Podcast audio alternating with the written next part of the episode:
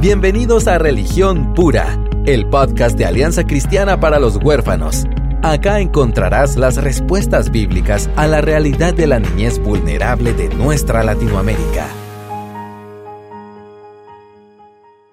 Te damos la más cordial bienvenida a otro episodio de Religión Pura, el podcast de la Alianza Cristiana para los Huérfanos. Y les recordamos que eh, ya tenemos fechas para la cumbre de este año que se va a realizar el 17, 18 y 19 eh, de octubre en la ciudad de Guatemala. Estamos contentísimos porque nuevamente la iglesia Frater eh, nos están abriendo las puertas, que realmente es una gran bendición.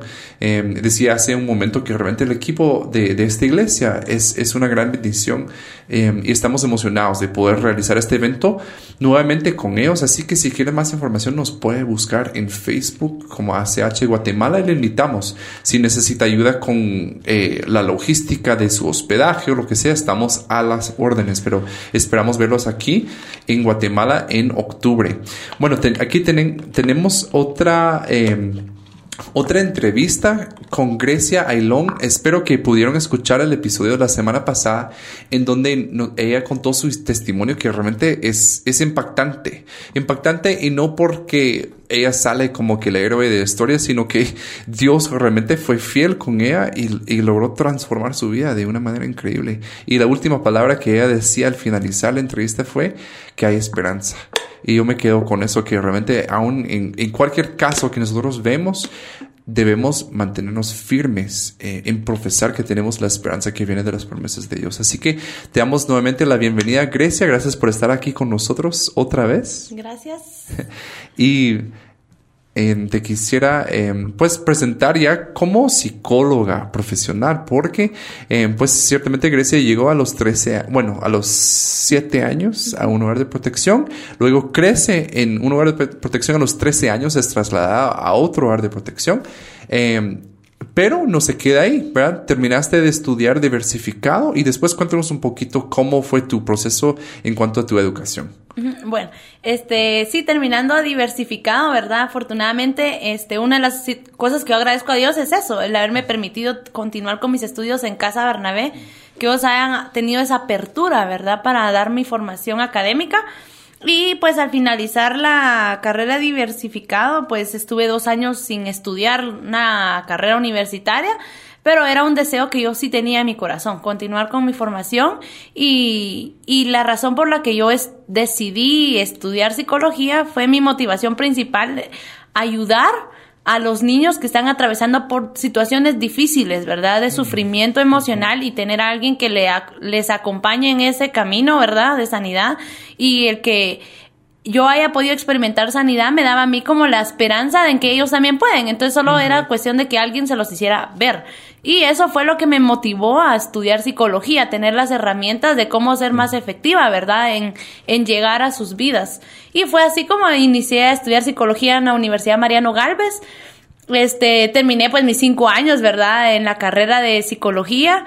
Y ahí pues fui también eh, dándome cuenta, ¿verdad?, de las cosas que Dios ha hecho en mi vida, ¿verdad? Pues mi testimonio ya lo conté la semana pasada, pero eh, la carrera de psicología también me ayudó, ¿verdad? Muchos dicen que a veces uno estudia psicología para sanar sus propios traumas y pues también es cierto, ¿verdad? Tal vez uno quiere encontrarle un poco de sentido a su vida y pues sí, la carrera de psicología es una muy buena carrera para encontrarle también algunas, no sentido, pero sí algunas respuestas de algunas reacciones que uno va teniendo, ¿verdad? Como producto de un daño ocasional nada. Entonces sí me ayudó la carrera de psicología personalmente a encontrar respuestas y también a encontrar herramientas, ¿verdad? Que me ayudaran a mí, pero también a ayudar a otros. Entonces culminé la carrera gracias a Dios, ¿verdad? De psicología en 2016, creo, ya no me recuerdo, en el 2016, ¿verdad?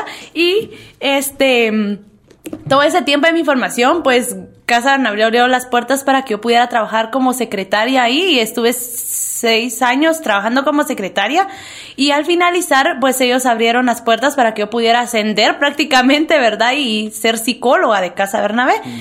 Entonces afortunadamente pude ejercer eh, mi carrera inmediatamente después de que me gradué. Entonces, eh, poder llegar a la vida de cada uno de los niños específicamente en Casa Bernabé, que es donde yo trabajo, me ha permitido conocer y poder aportar en ese proceso de sanidad, ¿verdad? Que como psicólogos pues tenemos esa dicha nosotros de llegar a donde muchas personas no pueden, ¿verdad? Claro que no vamos a sustituir el, el, no vamos a sustituir lo que Dios hace en las vidas, porque pues hasta esos niveles él es el único que puede transformarlo completamente, pero sí la psicología ayuda bastante, ¿verdad?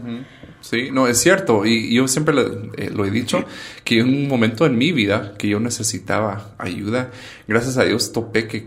Eh, que estaba en un proceso de, de eh, o sea, es un tratamiento terapéutico con un practicante y ahora yo veo que ese, ese, proceso me ayudó tanto a recibir psicología una vez por semana, que de verdad es, es algo tan importante y no creamos que solo para los niños que han sufrido trauma, no. para todas las personas es, es, algo muy importante, muy bueno. Entonces sí, entonces después de eso seguiste estudiando, entiendo. Sí, después de terminar la carrera de psicología, pues dentro de las ramas de que es la psicología, yo soy psicóloga clínica, pero también se desprende una que se llama psicología forense.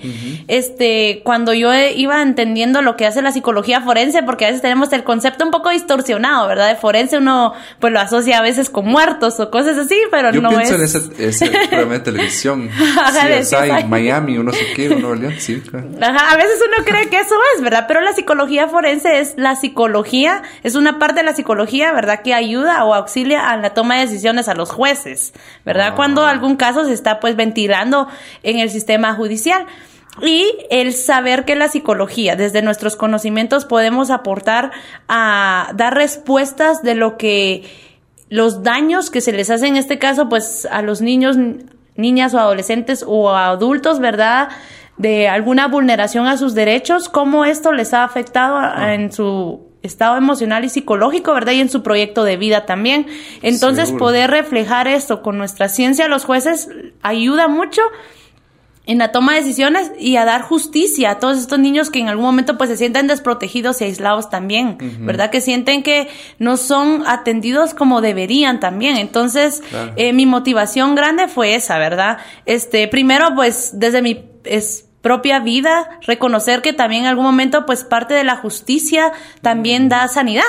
¿Verdad? El Cierto. encontrar esas respuestas de Cierto. una red de apoyo que le que esté a la par de uno acompañándolo y saber que si hay personas que están interesadas en que nuestra situación sea solvente y la psicología, en este caso la psicología forense, sí da respuestas a todas estas situaciones a nivel psicológico en cuanto al daño, ¿verdad? Que se ha originado. Claro, y son formas muy concretas, ¿verdad? En que se estudia la conducta humana, eh, ¿verdad? En, eh, o sea, con ese, en ese marco de la psicología. Y, y como dicen Proverbios tre- 29, es, lo- así lo veo yo, dar voz a la persona que no tiene voz, porque el niño no tiene la capacidad de, de formar sus argumentos y ver todo. A veces tienen los recuerdos de qué fue lo que les sucedió, pero ustedes pues se convierten en expertos en ver todos esos detalles eh, y hacer ese síntesis, ¿verdad? De, de, de, de una forma que se puede presentar ante un juez. Y qué importante, porque los jueces, que son? Abogados. Entonces, ¿cómo ven las cosas? Muchas veces blanco y negro y no toman mucho, mucho en cuenta tal vez el aspecto emocional, psicológico. ¿Cómo ha sido esa experiencia en tu aprendizaje? De, eh, eh, ese choque tal vez con los jueces o con los abogados. ¿Cómo ves como ese, ese intercambio de, de opiniones y, y entre profesiones? Sí, bueno, pues todavía la psicología forense es nuevita, ¿verdad? En Guatemala, pues no es algo que se aplique ahora ya más que antes. Este, de hecho, pues nosotros, eh, yo estoy estudiando en la San Carlos, ¿verdad? La maestría y, y en septiembre, pues primeramente Dios estaré graduándome y no hay más psicólogos forenses. Nosotros vamos a ser los primeros, Wow. entonces sí tenemos un campo bastante fu- fuerte, ¿verdad? Tenemos que abrir brecha porque este no somos muy bien recibidos también en el ámbito eh, en cuanto al ámbito judicial, ¿verdad? Los abogados, Seguro, como decías, ellos pues su mente es más eh, cerrada, ¿verdad? Las leyes están escritas y Ajá. lo que está ahí es lo que es. Entonces la psicología no funciona así. Pues la mente humana es muy compleja, ¿verdad? Las manifestaciones de los daños también lo son. Entonces, eh, la ayuda que nosotros podemos darle, porque al final somos un auxiliar, quienes les damos esa luz a los jueces en los conocimientos que ellos no tienen. Ellos tienen conocimientos de leyes y desconocen todo la- el ámbito de la conducta humana. Pero un experto que venga a darles información, ¿verdad? De cómo se manifiestan las situaciones en la vida de las personas, eh, les ayuda como parte de las pruebas, ¿verdad? Periciales que ellos necesitan a tomar decisiones eh, que restituyan los derechos de las personas que han sido vulnerados, ¿verdad? Mm. Entonces sí tenemos un campo bastante abierto porque hay muchas cosas que ellos no comprenden. Y una de ellas, pues, por ejemplo, en los casos de abuso sexual, ¿verdad? Que muchos de los casos de las manifestaciones eh, son muy complejas y diversas y a veces los jueces lo que quieren en esos momentos son como drama, ¿verdad? Quieren ver a, las, a los niños o a las mujeres o a, los, a las personas como llorando para creer que han sido víctimas, Wow. ¿verdad? Quieren ver esas manifestaciones Claro. exteriores que los convenzan que esa es la verdad y que han sido, han sido víctimas de algún daño, cuando no es la realidad así. ¿Verdad? Depende mucho la edad del niño, también depende la, el tiempo en que hayan sido expuestos a estos abusos o a la situación que hayan vivido para manifestarlo, ¿verdad? Muchos lo van a, a exteriorizar así como el llanto, Claro. otros no, porque hay muchos mecanismos que el cerebro utiliza, ¿verdad? Que a veces se disocian, esa separación del dolor, que no les va a permitir ni incluso ni llorar. Entonces hay muchas claro. respuestas que solo los psicólogos podemos dar como un análisis, ¿verdad? Al final, pues somos expertos en esa área y nosotros somos los que debemos de informar y dar nuestras eh, conclusiones, ¿verdad? A los, a los jueces. Sí, no, y viene también, me imagino, que también a jugar eh, un papel importante de- la diferencia entre personalidades. Por ejemplo, ¿verdad? Que cierto que no todos van a responder ni siquiera al, al trauma de la misma manera. O sea, viene a, a jugar eh, papeles importantes la crianza que tuvieron, eh, su desarrollo en la primera infancia, em, sí, su, su personalidad, sus El mecanismos entorno. de defensa. Sí, Ajá, o si sea, tienen, si cuentan con una red de apoyo, ¿verdad? El apoyo de su Ah, familia. sí, o sea, todas esas situaciones eh, dan respuesta a algunas conductas. seguro, seguramente. Entonces sí, nosotros somos pues ese auxiliar para ellos, ¿verdad? Pero digamos, tu día, perdón, tu trabajo día a día es, es seguir dando terapias a los niños y asistiendo a audiencias en el sistema de protección, ¿verdad? Que es parte de, por lo menos aquí en Guatemala no sabemos cómo es en otros países muy bien, pero los niños constantemente tienen que estar yendo a audiencias y pues es parte del trabajo del hogar de estar presentando informes psicológicos que el juez utiliza como un medio, una, un medio de prueba para tomar una decisión. ¿Cómo ves esa situación? ¿Cre- ¿Los jueces sí toman muy en cuenta lo- los informes de los hogares eh, como representante de los niños? Sí, este, sí, los jueces ahora, antes desconozco, ¿verdad? Creo que antes no era tan así, ¿verdad? Como ellos lo emitían sus sus resoluciones, pero ahora sí la prueba psicológica, ¿verdad? O los informes psicológicos sí tienen un peso bastante fuerte porque en la psicología clínica, ¿verdad? Nosotros pues lo que hacemos es evaluar, diagnosticar y tratar. El, Claro. el tratar el problema, ¿verdad? Crear un plan terapéutico para poder ayudarlos a restaurar y a sanar, ¿verdad? Y en la psicología forense lo que se hace es evaluar, diagnosticar y también poder crear un plan de tratamiento que pueda pronosticar algo, porque también se pronostica, ¿verdad? Si, por Claro, ejemplo, claro. a dónde van ciertas secuelas o qué se puede hacer para evitarlas que se cronifiquen. Entonces, el- cuando los jueces encuentran esas respuestas en los informes psicológicos, les permiten a ellos ser más asertivos en sus resoluciones, en crear mayor protección y una forma integral de de justicia, ¿verdad? Porque la justicia pues no solo es en el ámbito legal, también es ese- esa ayuda psicológica que uno les brinda a los niños a formarlos y también a revictimizar o a no revictimizarlos, ¿verdad? Desde, el, desde la psicología podemos nosotros también eh, dar algunas sugerencias a los jueces que ellos sí las toman, ¿verdad? Cuando nosotros vemos que el, el caso se está yendo hacia un lado, pero eh, psicológicamente al niño no le va a ayudar. Es cierto. Y ahorita, que, como lo dijiste, nunca lo había pensado así, que, que la justicia no solo es el, el aspecto legal, ¿verdad? Entonces, no es que depende un 100% de una decisión de un juez, ¿verdad? Eh, o sea, hay otros tipos de justicia y cómo es Dios, ¿verdad? Que obviamente Él prioriza, Él ama la justicia. Em, pero no es que de que la justicia se, aquí en la tierra sea sujeta a un tribunal sino que hay otras formas y tú desde tu profesión estás ejerciendo tipo de, un tipo de justicia social, ¿verdad? Eh, en tu campo laboral, ¿verdad? Pero también utilizando todas tus experiencias personales, toda tu formación eh, y cómo es Dios, ¿verdad? De, de cómo Él puede usar todas las piezas que tal vez al- ante los ojos humanos parecen que no encajan, pero Él lo usa para formar algo bello, ¿verdad? Yo veo que de verdad eh, a trabajar a favor de la justicia social, wow, todos somos parte. O sea, que no es que dependamos 100% de un juez, ¿verdad? O sea, hay otro, hay otro tipo de, otros aspectos de la justicia. ¿verdad? Que eso es muy importante. Entonces, ya con los niños, ¿qué, qué nos podrías compartir? ¿Qué cosas has aprendido de ese tratamiento con ellos? Me, me, imagino que historias muy duras, muy tristes. ¿Qué has aprendido como profesional en, en tu experiencia de tratar, diagnosticar, pronosticar? Bueno, este, la verdad es de que la formación que uno tiene que tener, sí, para trabajar en casos, por ejemplo, en hogares, ¿verdad? De abrigo y protección, pues sí debe de ser muy especializada. Sí, ¿verdad? Porque estamos trabajando con niños dañados, lastimados y por lo consiguiente son muy sensibles. Entonces, nosotros tenemos que tener una formación, no podemos quedarnos solo así con nuestros conocimientos básicos, porque al final no solo se trata de buenas intenciones, ¿verdad? Sino de sí formarnos para ejercer bien la labor que nosotros estamos haciendo. Entonces, en clínica, ¿verdad? Pues como tú decías, hay infinidad de casos este, muchos casos que son complejos en psicología, pues nosotros aprendemos ciertas técnicas, ¿verdad? Ciertos conocimientos que nos van a ayudar a aplicarlos, pero ya el día al día es diferente, ¿verdad? Cada caso es totalmente diferente, cada persona lo manifiesta diferente y algo que sí me ha ayudado mucho a mí, la, la psicología forense, porque lo forman a uno a una de una manera en la que la, el diagnóstico que se va a hacer sea muy específico, ¿verdad? Y que uno pueda evaluar y valorar los daños a futuro. Entonces, el tener esa dimensión de los daños a futuro significa que yo tengo la capacidad de poder tratarlos ahora y no esperar que evolucionen a un daño permanente en la persona. Claro, sí. Entonces, el, el dimensionar eso desde el ámbito forense me ha permitido a mí, por ejemplo, el no... Eh, revictimizarlos, porque en psicología uno puede victimizar a las personas si uno no sabe tratarlos con las herramientas y los recursos necesarios, ¿verdad? Por ejemplo, en los casos de abuso sexual, que son los casos un poco más complejos, ¿verdad? Porque pues, las manifestaciones son diferentes.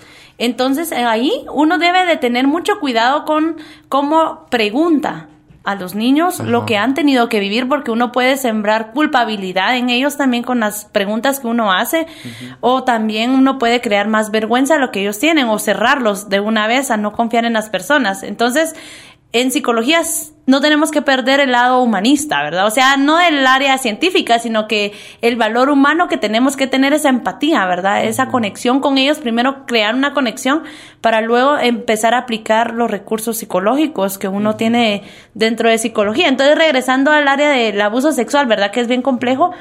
Este, muchos de los casos de los niños eh, les han dañado de en todos sus ámbitos, ¿verdad? Pero si uno no logra descubrir realmente en dónde está el foco principal o el daño principal, eh, el niño va a continuar igual, mm. ¿verdad? Va a continuar sin encontrar una respuesta a todas las conductas que ellos tienen. Entonces, el poder dimensionar que un niño se va a manifestar de una u otra forma eh, ayuda a las personas que están al cuidado de los niños, porque entonces desde la desde psicología yo entiendo cómo el niño lo está experimentando los abusos, cómo los está viviendo, cómo los saca, entonces yo puedo dar esa, esos recursos a los encargados, en este caso a los cuidadores, ¿verdad? A las personas que están atendiendo a los niños en cómo identificar y disminuir ciertos detonantes que incluso nosotros podemos ejercer o desarrollar en ellos, ¿verdad?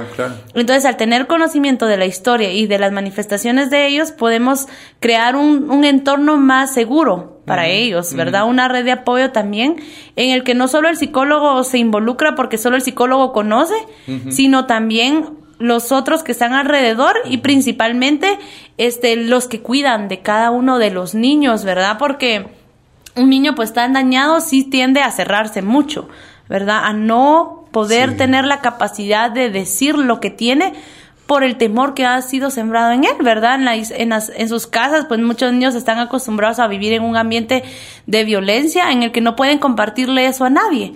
Entonces, romper eso, esa barrera dentro de la clínica es complicado. Pero la psicología forense también da esas respuestas a las manifestaciones corporales. Mm, Entonces, al pues, tener una, un indicio de alguna respuesta, sí le permite a uno ir un poco más allá. Claro, claro. Sí, es de conocer en, ese marco de la psicología forense. Wow, qué interesante. Y, hablando específicamente del abuso sexual, por ejemplo, hablabas algo práctico. Por ejemplo, de con los cuidadores. Yo sé que hay mucha gente que nos oye que, que tal vez tienen ese caso en su casa, ¿verdad? ¿Qué pueden hacer entonces los cuidadores? Por ejemplo, yo sé que cada caso es diferente también, ¿verdad? Como hablábamos hace un momento, pero ¿qué pueden hacer en la práctica, em, por ejemplo, para reducir eh, los detonantes o para favorecer su sanidad o para crear un ambiente terapéutico? ¿Qué pueden hacer los cuidadores, ya que sean papás adoptivos o que sean familia de acogimiento o en un hogar de protección? Bueno, primero no responder ante las conductas de los niños, ¿verdad? A veces nosotros nos enfocamos mucho en corregir conductas ah. y disciplinar por lo que estamos viviendo o tener que tener que lidiar con las conductas de los niños, a veces pensamos que es más fácil disciplinar. Y las disciplinas no dan respuesta a las a lo que ellos están viviendo. Por ejemplo, dentro de los ejemplos que yo podría dar, ¿verdad? Este, muy seguido me encuentro con niños que constantemente me están llamando por problemas conductuales, ¿verdad? Problemas de agresividad, de hiperactividad, en las que alteran el orden dentro de la clase, tiran las cosas, eh, maltratan, ¿verdad? Por decirlo en palabras más coloquiales, ¿verdad? Todas esas conductas de los niños, a veces los adultos solo vienen y lo que hacen es poner una disciplina, imponer, ¿verdad? Cuando el niño se pone peor, entonces empieza a reaccionar más fuerte. En clínica, lo, cuando yo estoy indagando sobre estas respuestas, muchas de las respuestas de ellos son, es que prefiero molestar porque cuando no molesto, este, vivo esos recuerdos. Vienen a mi mente las imágenes. Eh, digamos un niño, ¿verdad? Cuando mi mamá le pegaba, cuando mi papá le pegaba a mi mamá. Mm. Entonces estoy viendo eso y si no estoy moviéndome o molestándome, entonces me recuerdo de eso. Entonces, para evadir esos recuerdos, mejor molesto, ¿verdad? Y eso no lo saben los adultos, ¿verdad? Los adultos, lejos de sentar y escuchar qué está pasando, eh, mm. eh, tratan de corregir la conducta, ¿verdad? Entonces, eso es un ejemplo sencillo, ¿verdad? En los casos también de, por ejemplo, niños que han sido víctimas de abuso sexual, a veces con muy buenas intenciones nosotros tal vez los abrazamos por muestras de cariño, ¿verdad? Queremos como darles muestras eh, afectuosas a través del contacto físico. Claro. Cuando eso puede ser un detonante muy fuerte. Yo lo que recomiendo mucho es que antes de abrazar a un niño siempre le pregunten. Siempre le pregunten, mira, está bien si te puedo dar un abrazo, ¿verdad? o está bien si te puedo dar la mano, porque a veces esos toques causan una reacción y una reacción desproporcionada. A veces los adultos no entienden por qué el niño actúa así si solo fue un abrazo, ¿verdad? O, o por qué el niño me responde así o por qué el niño se aleja de mí cuando a veces los niños generalizan a el género. Por ejemplo, si el agresor fue un hombre, por lo consiguiente, el niño va a tender a generalizar a la figura masculina, ¿verdad? Va a pensar que todos los hombres me van a ocasionar un daño. Claro. Eso es el lado de los niños que tienden como a, responder ante eso, ¿verdad? Hay otros niños que pueden eh, como adoptar un papel más como sumiso, ¿verdad? O más mm. promiscuo, si podemos decirlo así, ¿verdad? En donde se acercan indiscriminadamente a las personas en búsqueda de amor, ¿verdad? En búsqueda de contacto físico, en las que las, se acercan a abrazar, se les prenden a las personas desconocidas o aún conocidas, buscan constantemente ese contacto, pero y a veces los tachamos, ¿verdad? A veces los adultos tachan a los niños que están buscando ese afecto indiscriminadamente cuando los niños solo han aprendido que ese es el único lenguaje que ellos tienen, ¿verdad? Es la única forma de, de, obtener atención también. Entonces ellos saben que la atención la obtienen solo acercándome físicamente con alguien, ¿verdad? Entonces también tenemos que tener mucho cuidado. Cuando, tanto si el niño se me acerca mucho, como la respuesta que le doy, ¿verdad? Y también cuando el niño este no quiere recibir abrazos ni mm, toques, ¿verdad? de las personas ser muy respetuosos con esas respuestas de los niños, ¿verdad? No no hacerlos sentir como eh, responsables o también culpables de las respuestas de ellos. Entonces sí tenemos que tener cuidado de la respuesta que vamos a dar, ¿verdad? Siempre pedirles permiso Hmm. Cuando nosotros queremos mostrar una muestra de amor o de hmm. afecto hacia ellos y también ayudarles a marcar sus límites cuando son el contacto es muy indiscriminado o muy cercano, ¿verdad? Enseñarles a ellos a mantener sus límites personales y también enseñarles a que está bien a veces decirles no a los adultos. Cuando no me siento claro. cómoda o cómodo, ¿verdad? Y respetar. Yo creo que el respeto que un adulto debe de darle a un niño es muy importante, ¿verdad? A veces como Cierto. adultos nos cuesta mucho respetar las opiniones de los niños. Cuando los niños tienen sus propias vivencias y a veces no quieren algo y no saben cómo, entonces responden. Pero si los escuchamos y tratamos de, de ponernos en su lugar y antes de actuar. Tratar de conversar y conectarnos con ellos, creo que nos va a ayudar bastante, ¿verdad? Sí. En manejar esas conductas. Exacto. No, y, y como decías, de ver cada conducta como una expresión, una, eh, algún tipo de len- lenguaje. Están tratando de mandar un mensaje. Entonces, nuestro trabajo es descifrar ese mensaje, ¿verdad? Y no se hace a distancia tampoco. No se puede como que ver un video de una, de un, ¿cómo se llama? De un, una conducta y como que, ah, de plano esto, esto, esto. No, hay que acercarse al niño y, y de una manera que, donde se siente seguro. Y eso yo creo que sucede más en la clínica, digo yo, porque a veces el niño incluso en su propia casa, pues está en su entorno, está en su casa y tal vez no tiene toda la confianza de abrirse con su, aunque sea su mamá biológica, pues, o sea, a veces no tiene toda esa confianza. Eh, pero, ¿cómo podemos nosotros generar esa confianza, ese rapport con, con los niños? ¿Qué, qué pasos que podemos, eh, porque quisiéramos ser ese lugar seguro donde ellos pueden refugiarse al momento de suceder algo, porque garantía que no les va a pasar nada nunca no hay, ¿verdad? Incluso yo pienso en mis hijas biológicas, yo no tengo la garantía de que, yo voy, yo estoy al pendiente de ellas, pero yo no tengo ninguna garantía que nada les va a pasar. ¿Qué puedo hacer yo, digamos, como papá, en este caso, pero también en los hogares de protección, familias adoptivas, eh, en cualquier ambiente? Ambiente de, de favorecer la, la, la confianza que podemos tener para que, por ejemplo, en el, caso de abuso sexual, que el niño o la niña tenga la confianza de ir a contarle a alguien. Bueno, los niños constantemente nos están observando.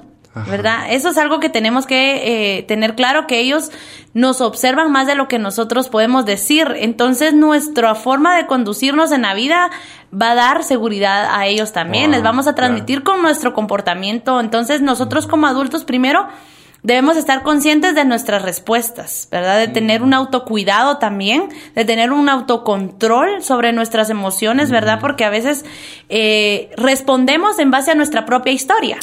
Y creemos que los niños responden por las mismas situaciones que nosotros, cuando ajá. cada vivencia es Cierto. diferente. Incluso yo pude haber sufrido lo mismo que otro niño y los dos lo vamos a experimentar diferentes. Entonces, Claro. la salud emocional y psicológica y espiritual del adulto va a ser la clave Wow. para transmitirle ese mensaje a los niños, ¿verdad? Porque el niño solo nos observa. Y nosotros como adultos tenemos que primero ser respetuosos con ellos, pero también ya conviviendo con ellos tenemos que tener en cuenta que si son menores de 13 años, el lenguaje de todo niño es el juego, ¿verdad? A través Claro. del juego los niños solo quieren tener un tiempo con nosotros, a través del juego nosotros nos podemos conectar con ellos, a través de ser intencionales en escuchar a los adolescentes, ¿verdad? En sentarnos, tomar Exacto. el tiempo, verlos a los ojos y realmente hacerlos sentir como que nos importan lo que nos están diciendo. Entonces, eh, estar atentos a las conductas de los niños, pero más que conductas, a escucharlos y hacerlos sentir pertenecidos dentro de sus casas o dentro de sus hogares, va a ayudar al niño a transmitirle seguridad. Porque el niño muchas veces como desconoce el entorno, ¿verdad? También si no son dentro de su familia biológica, el niño va a optar por diversas conductas, ¿verdad? Conductas que las externaliza por agresividad o por conductas muy introvertidas en donde Claro. no se relaciona con nadie y se aísla. Entonces, nosotros de adultos somos los encargados de ayudar al niño a lidiar con esas mismas situaciones que ellos mismos no encuentran, ¿verdad? Y como adultos tenemos que transmitirles a los niños un sentido de pertenencia. ¿Cómo? conversando, escuchándolos, tratando de crear conexiones a través del juego, a través de la escucha activa, ¿verdad? Es donde Sí. realmente nos desenfocamos de todo lo que está alrededor, dejamos el teléfono por un lado, nuestra computadora, la televisión y Claro. todo lo que está pasando a nuestro alrededor por enfocarnos en lo que el niño nos está tratando de decir. A veces los niños quieren hablarnos, pero nosotros no les estamos dando estos espacios porque estamos ocupados en otras cosas que realmente Ajá. no tienen tanta importancia como el tiempo de calidad, Sí. ¿verdad? Que les damos a ellos. Y yo siento que Grecia me está regañando porque a veces yo, yo lo que hago es que, digamos, dedico un tiempo para en mi mente escuchar, pero yo ya también llevo mi mensaje como que me predica con, con todas las notas que, que voy a decir en mi momento de escuchar, porque yo tengo como cosas que yo quiero decirles, ¿verdad? Yo me, me pasaba más con los jóvenes, yo tengo como mi lista de cosas que quiero transmitirles, entonces en, el momento donde yo tengo que estar escuchando, más que todo estoy sacando mi lista de puntos que estoy como diciéndoles, entonces no es, no es así. Pero algo que mencionaste, dos cosas. Uno, eh, es que me, me suena mucho porque en el apego se habla mucho de que el factor más importante es el estado mental emocional del adulto hacia el niño. O sea, todo tiene que ver con, nosotros, que, con que nosotros estemos en un buen espacio mental emocional para poder conectarnos con el niño. y para formar un apego, por ejemplo. Y lo mismo es esto, en esto de esa seguridad, o sea, como hablaste de que lo que, por ejemplo, nuestro propio autocuidado, la salud emocional, eh, eh, eso es lo que realmente, o sea, pesa muchísimo en la relación que vamos a tener con los niños. Pero el trabajar con casos es duro y lo hablábamos hace un rato fuera de micrófonos de que, ¿qué hacemos? Como, por ejemplo, como profesionales, pero también como eh, en las familias, ¿qué hacemos para no cargarnos con ese trauma secundario de que estamos escuchando cosas bien fuertes, estamos expuestos a historias tan tristes eh, que realmente demuestran, revelan la perversidad de la humanidad. ¿Qué hacemos nosotros para protegernos o cuidarnos? Para mantenernos en ese buen espacio mental, emocional, espiritual, para poder ser un recurso de confianza para el niño. Bueno, sí, el, vivir o el estar en, en un entorno donde las las vidas de los niños constantemente nos están eh, como resonando, ¿verdad? Porque al final no somos, no somos sobre Dios, ¿verdad? No estamos sobre Dios, perdón, ¿verdad? Es que a veces creemos que tenemos la respuesta a todo y tenemos que ayudarlos a todos y tenemos que sanar a todos. A veces creemos que nosotros tenemos la última palabra de sanidad sobre los niños y como adultos creemos que es así. Entonces, tenemos que estar conscientes y agarrados de la mano de Dios, ¿verdad? Yo creo que ese es un trabajo que no podemos realizar si no nos eh, desahogamos y no se lo dejamos al Señor. Tenemos que aprender a descansar en Él, ¿verdad? En el que el Señor es un Dios bueno. Si nosotros siendo malos somos buenos, cuanto más Dios. Dios ama aún más a los niños. Entonces, aprender a descansar en Él. Eso es lo primero, ¿verdad? Aprender a descansar en el Señor en el que Él tiene cuidado de nosotros y de Él. Mientras nosotros cuidamos de ellos, el Señor cuida de nosotros. Claro, es cierto. Y también, este, también tenemos que tener un espacio seguro donde nosotros podamos ventilar toda esta información. A veces la información de los niños o la vida de los niños nos cargan y a veces pasamos noches sin dormir, ¿verdad? O quisiéramos hacer algo y no podemos. Y por esa misma situación de estar lidiando con las vidas de los niños o con los testimonios de los niños, a veces eh, nosotros eh, lo sacamos en momentos donde no son los más adecuados. a veces queremos compartirlo, ajá. a veces como necesitamos sacar la información porque nos está cargando y es válido. Pero también tenemos que buscar espacios seguros donde tenemos que guardar la integridad y la historia de cada niño, porque esas historias nosotros a veces las compartimos porque necesitamos sacarlo, pero recordemos que no es nuestra historia, ¿verdad? y un niño, una vez este niño va a crecer y dónde queremos que se entere de sus historias, ¿verdad? En Facebook o en Instagram o en dónde, ¿verdad? O por los oídos de quién. Entonces también tenemos que crear espacios seguros donde vamos a ventilar esta información que nos está cargando. Podemos buscar a un psicólogo, ¿verdad? Dentro de los hogares, la mayoría de hogares tienen psicólogos y yo estoy, estoy segura que aunque tengan mucho trabajo, siempre van a tener un espacio para escucharlos, ¿verdad? O podemos incluso acudir a los pastores, que son nuestros líderes, ¿verdad? claro donde podemos solicitar esa ayuda eh, espiritual, ¿verdad? Ministra, ministración también, tanto por nosotros como por los niños. Entonces, buscar espacios seguros, ¿verdad? Este, primeramente recurrir al Señor, buscar la ayuda espiritual, ¿verdad? Con nuestros líderes religiosos, con psicólogos que estén eh, dentro del hogar o fuera del hogar, ¿verdad? Porque a veces eh, las historias también nos limitan a conectarnos con los niños, ¿verdad? Porque a veces los vemos también ya con lástima. Y no se trata de verlos con lástima tampoco, sino que de verlos con esperanza. Entonces tenemos que buscar esos espacios y también nosotros mismos crear los espacios, porque si no los creamos, nadie no va a venir, ¿verdad? Y no los vamos a poder ventilar. Entonces, intencionalmente tener nuestro tiempo de poderlo ventilar. ¿Cómo? Este, podemos tener un cuaderno, ¿verdad? Donde nosotros en un espacio seguro lo vamos a guardar y poder ir escribiendo, ¿verdad? Todo lo que nosotros eh, estamos atravesando, ¿verdad? Como quisiéramos nosotros que las situaciones se resolvieran, porque a veces solo quisiéramos, quisiéramos y quisiéramos, pero no hay cosas que están fuera de nuestro control, ¿verdad? Exacto. También buscar, este, los espacios para ejercitarnos, el, el, ejercicio al aire libre ayuda mucho porque mientras nos ejercitamos también nuestra mente está este como ventilando esa información y al estarla pensando y pensando y pensando va creando menos efecto de tensión sobre nosotros. Entonces buscar varias alternativas, ¿verdad? Cada uno va a buscar la, la, alternativa que más le parezca. Algunos el ejercicio, otros tal vez eh, necesitan eh, ir a un psicólogo específicamente, ¿verdad? También buscarlo, no está mal, ¿verdad? No necesariamente tengo que estar sufriendo para ir a un psicólogo, ¿verdad? Porque un psicólogo pues nos da un acompañamiento en, en cualquier etapa de nuestra vida. Entonces, buscarlo también va a ser válido y buscar la ayuda ministerial eh, en el ministerio cristiano, ¿verdad? La ayuda espiritual. Sí, en la iglesia, ¿verdad? En la iglesia con otros miembros, un mentor, ¿verdad? Que nos pueda acompañar en ese proceso también va a ser importante. Sí, y como decía Grecia, un lugar seguro, ¿verdad? Cierto, a veces, como no tenemos a nadie, yo a veces leo cosas en Facebook y digo, a la gran... Pobre, ¿verdad? Porque no, la verdad es que ahí se, se denota que la iglesia no está haciendo su trabajo y la iglesia soy yo, o sea, yo me señalo con el mismo dedo, pues, pero...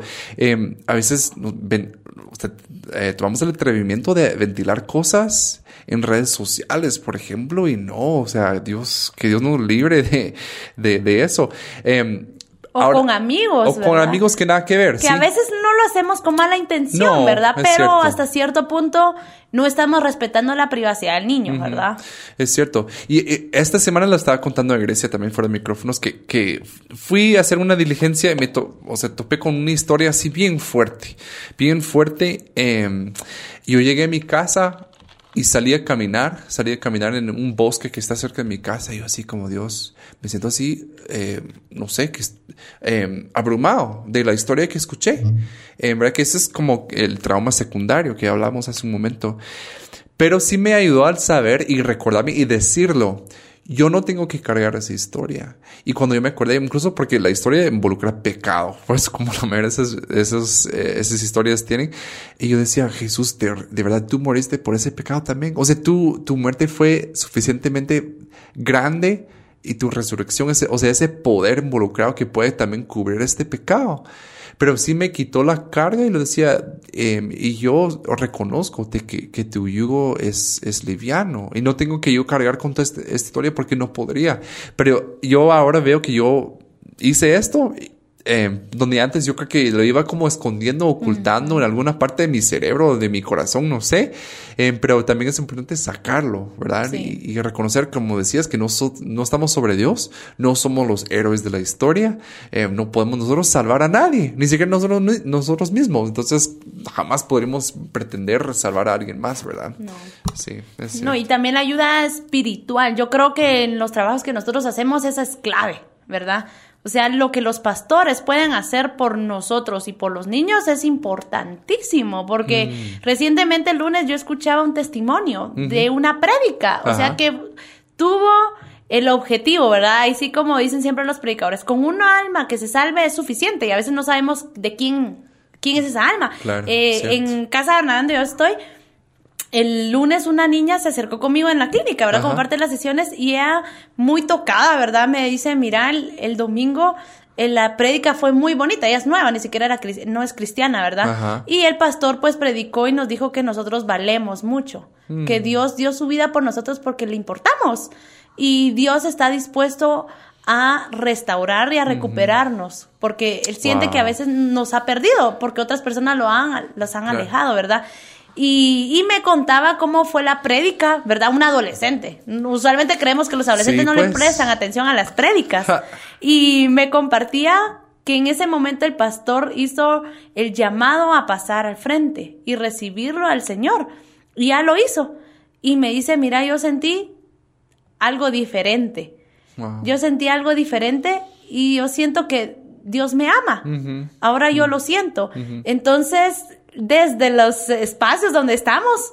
No sabemos qué almas estamos eh, nosotros también eh, como captando, ¿verdad? Claro, Más para el. Señor. Impactando. Incluso los pastores, tal vez pensarán los pastores, no tengo nada que ver con un hogar, ¿verdad? O no tengo nada que hacer con los niños que se encuentran en hogares. Mm. Y no es así. Este pastor, pues, es externo, ¿verdad? Llegó una vez Wow. y fue utilizado por el Señor, Claro, ¿verdad? Porque wow. le dijo ella, me dice, mira, yo me quedé asombrada porque me dijo algo que nadie sabía.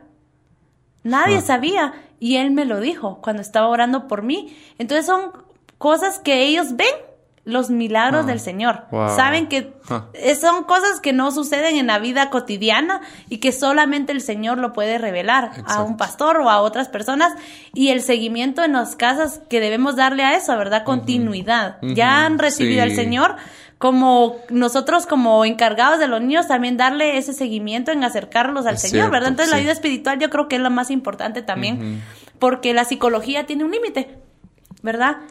Y el que Tienes termina razón. el proceso o el que inicia el proceso siempre va a ser el Señor, que va a llegar a la restauración completa, ¿verdad? Entonces esa, esa integración, porque al final somos cuerpo, alma y espíritu, Claro. tenemos que prestarle atención al área espiritual. Exactamente. Y para ir cerrando, quisiera aterrizar en esto. Que el poder que nosotros tenemos, sí, tenemos, nosotros como humanos vamos adquiriendo ciertas técnicas, pero aquí eh, decimos que el poder verdadero, en este ejemplo que dijo Grecia, ¿qué es? El Evangelio. O sea, nosotros no tenemos una esperanza, una esperanza, un poder fuera del Evangelio, lo que Cristo hizo por nosotros. Entonces, eh, yo les animo a cada uno de ustedes que nos esté escuchando, que nos equipemos todos, que, que leamos, que, que, que busquemos ayuda, que hagamos todas esas cosas, pero al final de cada día de descansar en el Señor y de la obra que ya fue hecha. Eh, que Jesús dijo, hasta aquí, ya terminado es, consumado es, ¿verdad? Entonces, de confiar en realmente que, que Jesús cargó con todo ese pecado, pecado toda esa perversidad. eh, entonces les animamos a descansar en eso, porque en otra cosa, si vamos a descansar 100% en la, la psicología, nos va a defraudar, defraudar. Y Grace aquí puede decir que puede sacar su doctorado en no sé qué cosa, pero si esa es su única esperanza, la va, mm, se va a quedar corto. Entonces quisiera agradecer, agradecer, perdón, nuevamente a Grecia. Gracias por estar con nosotros. Si quisieras decir, eh, pues, algo más a, a nuestra audiencia, como unas palabras de cierre, te lo agradecería. Bueno, gracias David. Este, para terminar, ¿verdad? Como decía David, como cristianos, ¿verdad? Como creyentes de Dios, reconocer que la psicología no tiene las respuestas, ¿verdad? A veces eh, ponemos nuestra confianza en los psicólogos y, y dejamos esa carga solo a los psicólogos, ¿verdad? Y este trabajo es fuerte, la verdad, como decíamos, es cansado, también hay un agotamiento emocional, ¿verdad? Por estar recibiendo esta información. Entonces, cada uno de nosotros tenemos un papel importante en la sanidad del niño, ¿verdad? Cada uno cumple una, un papel que nadie más lo va a poder hacer. Claro, claro. El psicólogo, el pastor, los encargados, este, la cocinera, cada una de las personas donde están pueden ser ese medio que el Señor vaya a utilizar para poder sanar y restaurar las vidas. Entonces, no desvaloricemos ningún puesto, ¿verdad? Por ser psicólogo no somos más importantes que el encargado o el encargado no es más importante que el que hace la comida o que el director, no. Todos somos valiosos y el Señor va a utilizar a cualquiera para sus propósitos. Entonces, ese es mi mensaje final, ¿verdad? No, los, los psicólogos no tenemos las respuestas, sino que el Señor es el que tiene las respuestas y nos utiliza. Somos un medio como cualquier otra persona, Claro. somos el medio que el Señor va a utilizar para sus Es propósitos. cierto. Es cierto. Bueno, muchísimas gracias a Grecia por estar con nosotros. Si no escucharon el episodio de la, de la semana pasada, lo recomiendo, ¿verdad? Para, para que nos animemos unos a otros, porque de eso se trata. Somos un mismo cuerpo, tenemos la misma esperanza y como decía Grecia, en este, ahorita nadie tiene como un pedigrí o, algo que le hace diferente, que todos somos salvados por la misma sangre de Jesús. Entonces te agradezco mucho por eh, sintonizar este episodio de Religión Pura y les esperamos la próxima vez. Gracias por acompañarnos en Religión Pura, el podcast de Alianza Cristiana para los Huérfanos. Alabamos al Dios de la Biblia quien nos adoptó en Cristo para habitar en familia. Y agradecemos la generosidad de Radios Frater, quien nos recibe en sus estudios para realizar esta producción. Hasta la próxima semana.